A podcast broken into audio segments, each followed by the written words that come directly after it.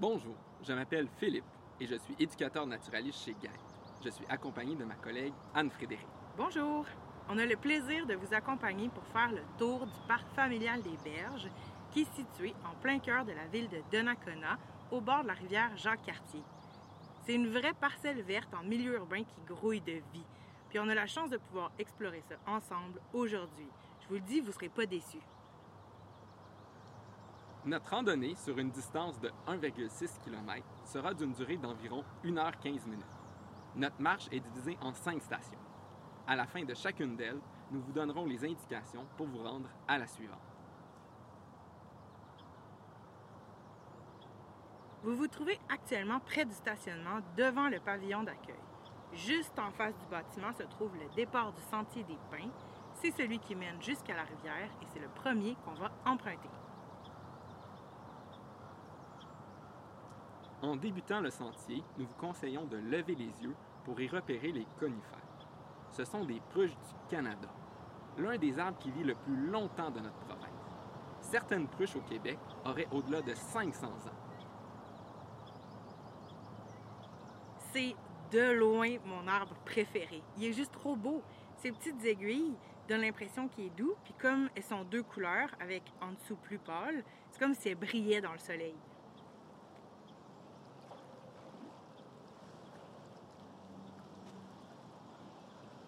Une fois rendu au bord de l'eau, longez la rivière vers la gauche sur le sentier des berges, qui porte bien son nom. En route, n'hésitez surtout pas à vous arrêter, ici et là. Il y a beaucoup d'indices de présence d'animaux tout au long du sentier. Mais on devrait peut-être expliquer c'est quoi des indices de présence. Tu as tout à fait raison.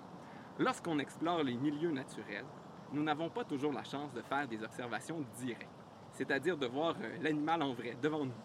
Il est souvent au repos lorsque nous, nous sommes actifs. Parfois, ils sont cachés ou encore effrayés par notre présence. Mais ce n'est pas parce qu'on ne les voit pas qu'ils ne sont pas là. Un trou de pique dans un arbre, une trace par terre, un nid, un trou creusé dans le sol, de l'écorce rongée, une crotte même. Tout ça, c'est des indices qui nous disent que les animaux sont pas tellement loin.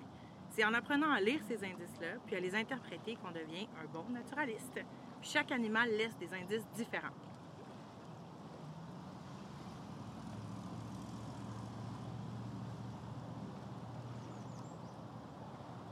L'un de mes animaux préférés, c'est le roi de l'ingénierie forestière, le castor du Canada. Regardez bien aux abords du sentier. Vous devriez voir beaucoup de troncs rongés par celui-ci. Avec ses dents, il ronge le bois pour faire tomber les arbres, qu'il utilise ensuite pour faire sa hutte, construire son barrage et garnir sa réserve de nourriture au fond de l'eau. Disons qu'on a affaire à un autre herbivore, comme le lapin à queue blanche ou le cerf de Virginie. Ils vont laisser des indices qui sont semblables à ceux du castor, comme des rameaux broutés ou de l'écorce rangée sur les arbres. Mais pour savoir quel indice appartient à qui, on doit les observer puis les comparer. Premièrement, la grosseur des traces de dents peut nous guider. Ensuite, on sait que les lapins vont préférer les jeunes arbres qui sont plus mous, tandis que le castor, lui, va plus souvent laisser des traces sur les plus gros arbres. Quoique ça dépend du moment de l'année. Puis si je vois des bouts de bois rongés à la hauteur de mes épaules, bien, je vais savoir que c'est un indice du de Virginie parce qu'il est plus haut sur pattes. Au parc des Berges, on peut observer l'ingéniosité du castor dans toute sa splendeur.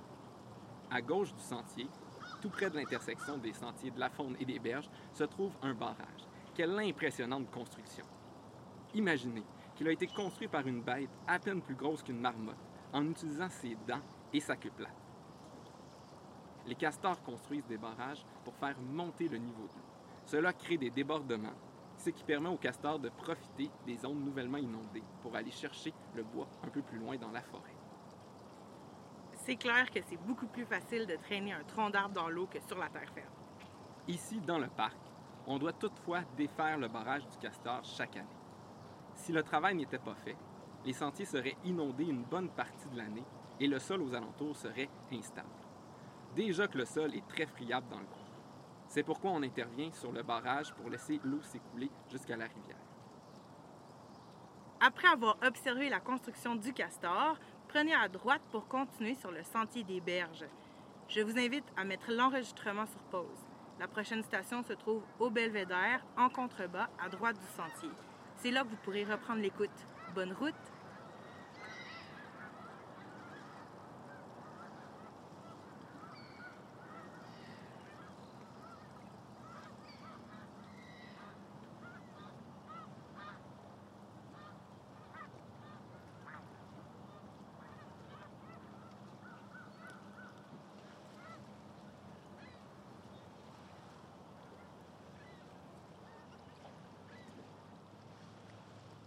Vous êtes maintenant arrivé au Belvédère.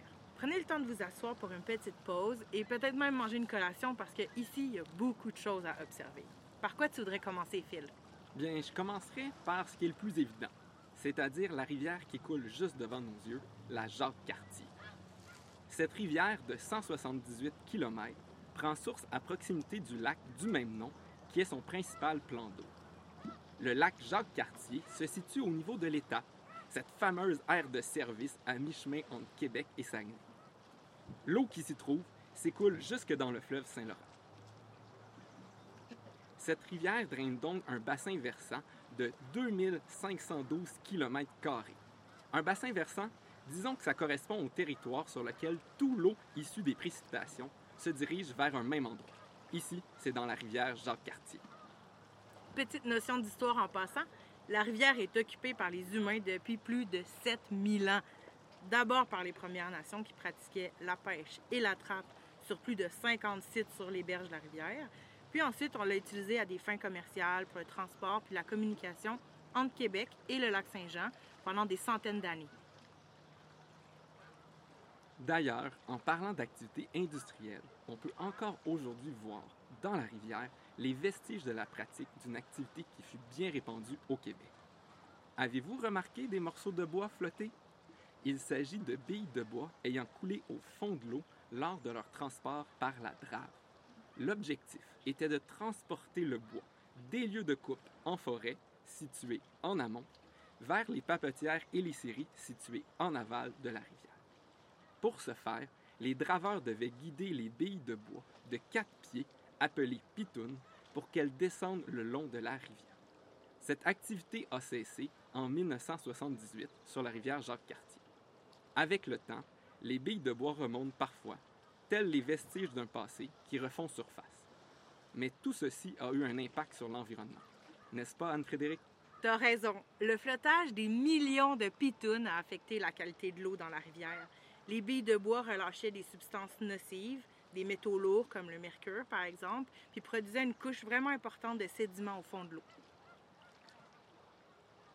Bien avant cette pratique, la Jacques-Cartier était décrite comme l'une des plus belles rivières à saumon au monde, et la pêche sportive y était pratiquée.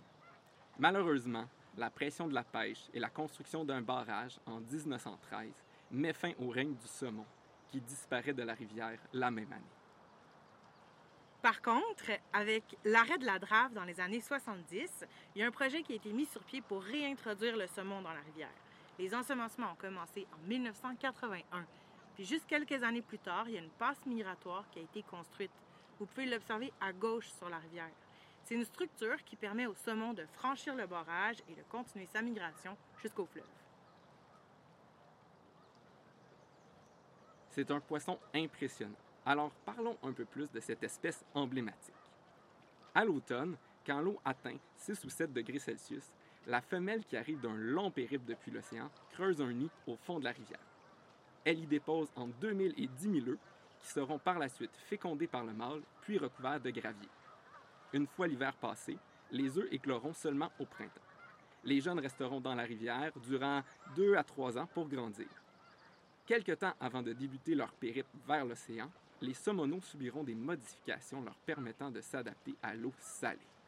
Fin prêt, ils amorceront leur voyage vers l'Atlantique, où ils resteront entre 1 et 3 ans jusqu'à ce qu'ils complètent leur cycle et reviennent à leur rivière d'origine pour s'y reproduire. Que peut-on observer d'autre, Anne-Fred? Ici, c'est un excellent endroit pour les amateurs d'ornithologie. On peut voir plein de canards. Il y a des grands harles qui ont le corps tout blanc avec les ailes foncées, presque noires, puis la tête verte. Puis on peut voir aussi des garrots à œil d'or. On les reconnaît à cause de la couleur de leurs yeux qui sont jaunes, mais aussi à cause de la tache sur leurs joues. Puis c'est pas rare de les voir près de la rive en train de se nourrir de petits poissons puis d'invertébrés aquatiques. On voit aussi des bernaches qui passent dans le ciel en formant des V quand ils sont en migration au printemps puis à l'automne. Puis si vous êtes chanceux, vous allez peut-être observer des pigargues à tête blanche qu'on appelle aussi les aigles à tête blanche.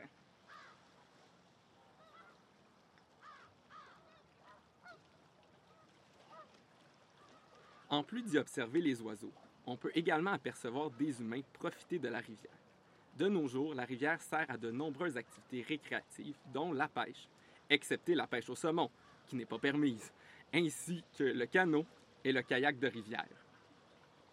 Que diriez-vous de poursuivre votre route? Pour vous rendre à la station 3, montez les quelques marches du belvédère pour reprendre le sentier des berges vers la gauche, donc en revenant sur vos pas. À l'intersection, dirigez-vous à droite sur le sentier de la faune. En chemin, prenez le temps d'observer à votre droite. Vous verrez des plantes avec des branches très près du sol, ressemblant à celles des sapins. Il s'agit de l'if du Canada. Cet arbuste produit des molécules anticancéreuses naturelles que l'on nomme taxanes. Mais attention, il ne faut pas manger les petits fruits rouges qui sont sous les branches, même si vous êtes super affamé, parce que les graines des fruits qui contiennent les taxanes sont toxiques. Continuez votre marche jusqu'à la hauteur de la route 138. Arrivé au Petit Ponceau, au tournant du sentier, vous pourrez reprendre votre écoute. Je vous invite à mettre l'enregistrement sur pause et à reprendre lorsque vous y serez arrivé. À tout de suite!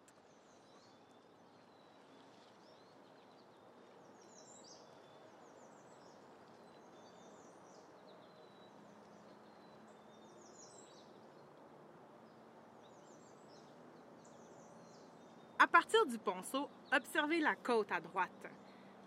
Vous rappelez-vous, en avril 2017, le Québec a reçu une quantité phénoménale de pluie et ça a causé des inondations partout à travers la province.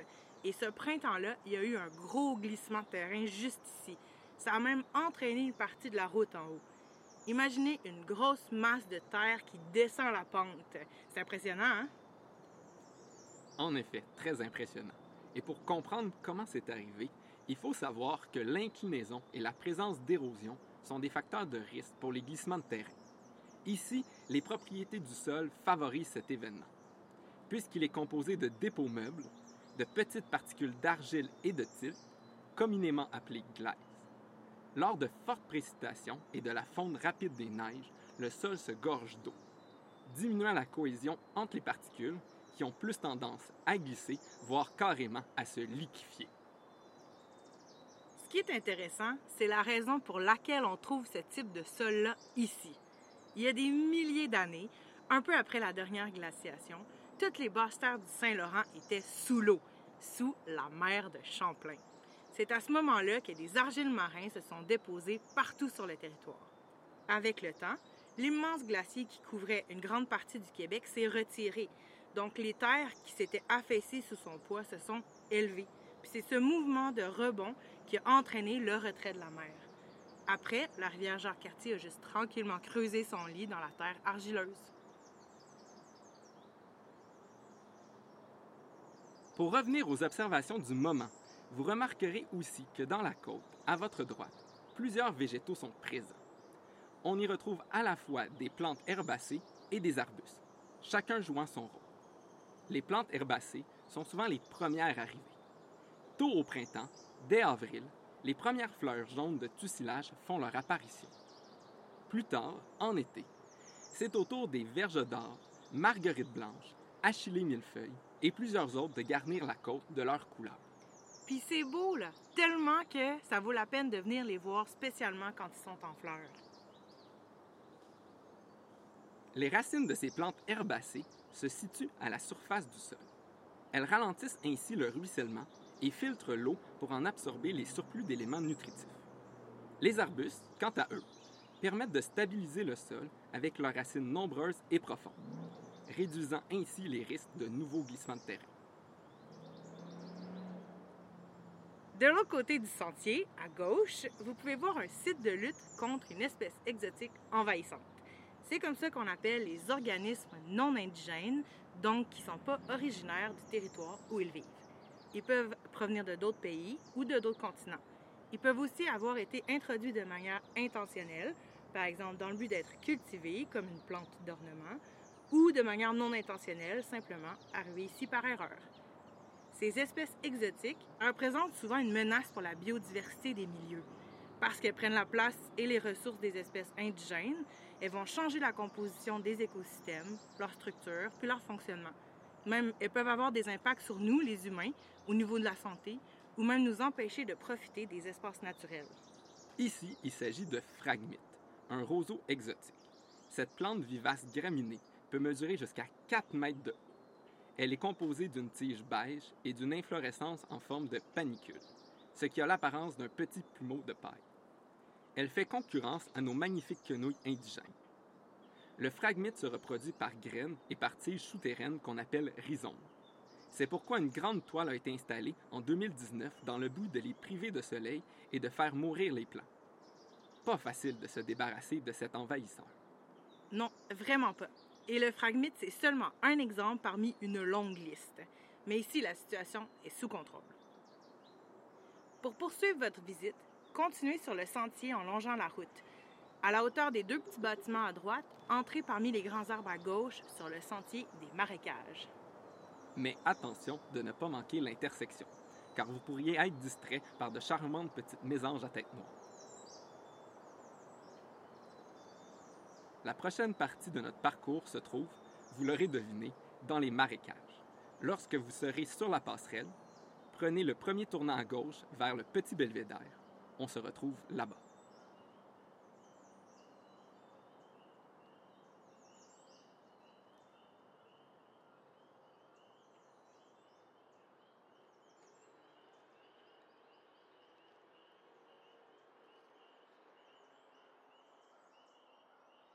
Nous voilà maintenant rendus dans le marécage. Un marécage est un milieu humide où le sol est généralement gorgé d'eau et qui est inondé de manière saisonnière. La végétation, arbustive et arborescente, est adaptée à ces conditions puisqu'elle aime avoir les racines dans l'eau. C'est un écosystème de transition entre les milieux terrestres et aquatiques. Les milieux humides, comme celui dans lequel vous vous trouvez présentement, sont vraiment utiles. Ils vont agir comme des éponges. Ils absorbent l'eau pluie et la neige fondue. Ça va réduire les risques d'inondation, puis par la suite, les risques de sécheresse. Ce qui est particulièrement important dans les contextes actuels des changements climatiques. De plus, avez-vous observé que le sol est recouvert de mousse? Elle nous indique la présence d'un milieu humide. La mousse participe à retenir l'eau, contribuant ainsi à l'effet éponge du milieu. Les marécages filtrent aussi l'eau. Les végétaux ici absorbent les polluants avant qu'ils arrivent dans les cours d'eau. C'est du beau travail naturel de décontamination. Observez autour de vous. Qu'est-ce que vous remarquez? Voyez-vous les troncs d'arbres morts?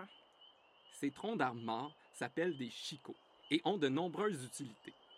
En plus d'abriter une multitude d'espèces, ils servent également de site de nidification, de caisse de résonance pour le tambourinage des pics-bois, de site de guet ou de champ, ainsi que de garde-manger pour les animaux insectivores. Même s'ils sont morts, ils sont essentiels pour les écosystèmes. Maintenant, je voudrais attirer votre attention sur une plante de milieu humide qui se trouve partout autour de vous, l'onoclé sensible. C'est une fougère.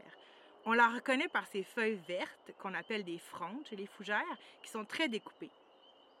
Elle a un autre type de tige qui est brune et qui porte des petites boules au bout. Dans ces petits sacs secs, on trouve les spores. C'est des micro-organes de dispersion qui jouent le même rôle que les graines pour d'autres plantes.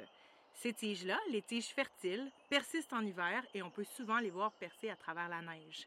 Ce qui est vraiment cool avec les fougères, c'est que ça existe depuis vraiment longtemps. Savais-tu, Phil, que cette fougère-là, l'onoclé sensible, existe depuis plus de 60 millions d'années? Non, merci de me l'apprendre. Il y a aussi la présence d'aune rugueux, un habitué des milieux humides. Il est l'un des premiers à fleurir au printemps. Les fleurs de cet arbuste se regroupent en chatons. Les fleurs mâles ressemblent à de petits épis pendants et les fleurs femelles à de petites cocottes de résineux. On peut le reconnaître par ses feuilles dentées, ovales, à la texture rugueuse ou ridée en été. Puis en hiver, il est aussi facile à identifier parce qu'on peut voir les chatons femelles en forme de cocotte. Mais c'est pas tout. Qu'est-ce qui pousse d'autre ici? Plusieurs espèces d'arbres sont aussi adaptées à vivre avec les pieds dans l'eau. Vous pouvez observer autour de vous des sapins baumiers, qui possèdent un système racinaire de surface très résistant aux zones humides. il y a aussi des tuyas. On les appelle des cèdres, puis on les associe souvent aux haies autour des maisons. Mais ils sont vraiment communs en milieu naturel, spécialement si le sol est argileux, comme ici. C'est un arbre dont j'affectionne particulièrement la texture de l'écorce. Observez-le bien. En plus de tous ces végétaux, vous pourriez apercevoir un rat musqué caché parmi les quenouilles. Attention de ne pas le confondre avec un castor.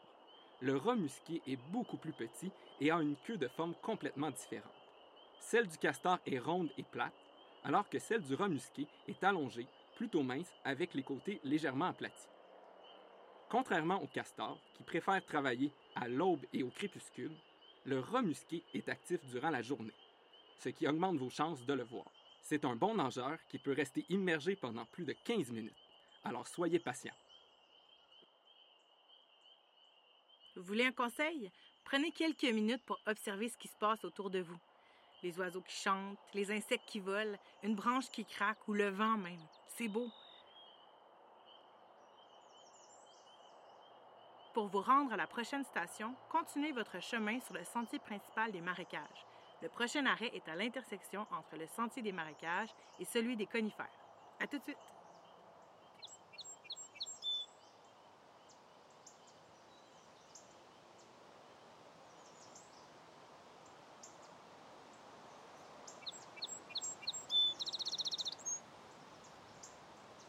Ici, à l'intersection des sentiers des marécages et des conifères, vous vous tenez en plein cœur de la forêt. Dans le parc des berges, on trouve des parcelles de milieux différents qui se chevauchent. La forêt, la berge, les marécages, cet entremêlement d'écosystèmes favorise la présence de plein de petits mammifères qui profitent des ressources disponibles dans les différentes parcelles. De petits mammifères tels que des écureuils, des tamias qu'on reconnaît facilement grâce à leurs rayures sur le dos, des souris, des campagnols, des ratons laveurs et même des hermines qui peuvent tous être observés ici. Une des caractéristiques principales des forêts, c'est évidemment la présence d'arbres. Vous avez peut-être reconnu en chemin les érables. Dans le parc, on en retrouve plusieurs espèces. Il y a entre autres le classique érable à sucre, ainsi que l'érable argenté avec le dessous des feuilles presque blancs, l'érable rouge dont les rameaux sont rouges, et même une espèce arbustive que l'on nomme l'érable à hippie. Même scénario pour les bouleaux qu'on connaît à cause de leur écorce. On trouve ici trois espèces. Le bouleau à papier, qu'on connaît à cause de son écorce blanche qui se défait en grandes bandes. Le bouleau gris. Son écorce aussi est blanche, mais elle ne se défait pas en bandes. On dit qu'elle ne s'exfolie pas. Puis le bouleau jaune. Ça, c'est notre préféré à Philippe puis moi. Son écorce est dorée, puis elle se détache en petites languettes qui frisent. Certains connaîtront mieux le bouleau jaune sous son autre appellation. Au Québec, on le surnomme le merisier. C'est également l'arbre emblématique du Québec. La forêt, c'est aussi un milieu de choix pour beaucoup d'espèces d'oiseaux. Vous les avez probablement remarqués en route. Les mésanges à tête noire, qui émettent un son bien caractéristique, le fameux chickadee, les citelles, peuvent descendre sur le tronc des arbres, la tête vers le bas, et même en été, les oiseaux chanteurs, qui, une fois revenus de leur migration, s'installent dans le parc pour nicher et élever leurs petits. Un milieu forestier comme ici, c'est parfait pour les oiseaux parce qu'il y a plein de ressources disponibles. De la nourriture, des abris, des matériaux pour construire leur nid, des cachettes même. C'est pour ça qu'on trouve plein d'espèces dans le parc, dont plein d'espèces de pics-bois. Du plus grand pic du Québec avec sa huppe rouge, le grand pic, jusqu'au plus petit, le pic mineur. Vous connaissez sûrement ces oiseaux-là à cause de leur habitude à faire des trous dans les troncs d'arbres. En effet, ils sont équipés d'un crâne adapté à cette pratique, ainsi que d'une très longue langue qui fait le tour de leur crâne, ce qui leur permet d'absorber une partie des chocs. Parce qu'ils sont de grands consommateurs d'insectes, ils jouent un rôle de premier plan dans le contrôle des insectes ravageurs. Merci les pics. Que les petits oiseaux trouvent leur compte dans la forêt, les carnivores profitent aussi de l'abondance de proies pour élire domicile dans le parc des berges. Vous avez peut-être croisé un oiseau au dos gris avec le bec crochu en train de manger une souris sur une branche. C'est un épervier brun. Ou encore un hibou dans une cavité d'un arbre. Il n'est pas rare aussi de voir des urubus à tête rouge planer au-dessus des arbres. On reconnaît leur silhouette parce que la tête est toute petite en comparaison avec leurs ailes. Ces oiseaux-là, ils ont un odorat super développé qui leur permet de détecter l'odeur des carcasses de vraiment loin. Peut-être seront-ils même attirés par l'odeur de la souris abandonnée par l'épervier. Les urubus, en mangeant les carcasses, jouent un rôle primordial dans la mosaïque alimentaire et contribuent au maintien de l'écosystème. Ils ne sont pas les seuls à recycler les éléments morts dans la forêt. C'est aussi un des rôles des champignons. Puis les champignons, ça c'est vraiment intéressant. Ils font partie du groupe des mycètes. Le terme champignon, c'est un mot général qui regroupe autant les champignons microscopiques comme les levures et les moisissures que les champignons classiques avec un pied puis un petit chapeau. Les mycètes, ce ne sont pas des plantes. Les plantes font de la photosynthèse pour se nourrir, tandis que les champignons absorbent leur nourriture par leur mycélium, qui est la partie filamenteuse souterraine. Phil, je pense que tu pourrais nous expliquer c'est quoi ce mécanisme-là. Avec grand plaisir. Le mycélium est la partie vitale du champignon, celle qui demeure vivante toute l'année. Elle sécrète des enzymes qui digèrent la matière organique avoisinante pour ensuite en absorber les nutriments. C'est un peu comme si le champignon digérait sa nourriture avant de la manger. Manger la matière morte, c'est le rôle de beaucoup de champignons. Que ce soit un tronc d'arbre mort, une carcasse ou les feuilles mortes dans la litière du sol, tout ça finit par être décomposé, entre autres grâce aux champignons. Comme quoi, les champignons sont aussi essentiels pour les milieux naturels. Il est temps de prendre la route pour une dernière fois. Pour retourner vers le pavillon d'accueil et le stationnement, prenez le sentier des conifères à droite. En quelques minutes, vous allez être arrivé au point final de la randonnée. Ouvrez les yeux en route pour voir, disons, une vingtaine, une trentaine d'espèces de champignons différentes. Puis au bout du sentier, on vous suggère de faire un pique-nique dans le grand kiosque. C'est le parfait endroit.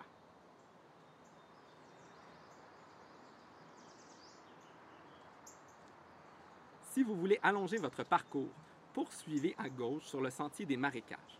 Ce dernier vous ramène au sentier des berges et vous pourrez refaire le trajet à l'envers pour revenir au point de départ. Cette option vous prendra entre 15 et 20 minutes, question de faire durer le plaisir. C'est donc la fin de notre tour du parc familial des berges de Donnacona. Si vos jambes, vos yeux et vos oreilles en redemandent, on vous invite à explorer les autres parcs de la région ou à profiter des autres audioguides du projet Le Tour. Merci beaucoup d'avoir choisi Projet Le Tour pour votre visite. Gaip, Anne-Fred et moi-même avons été enchantés de vous guider à travers la nature de ce surprenant havre naturel en milieu urbain. Nous voulons remercier le Centre d'interprétation de la nature et d'animation familiale, la ville de Donnacona, ainsi que les employés dédiés du parc qui ont rendu possible la création de cet audioguide.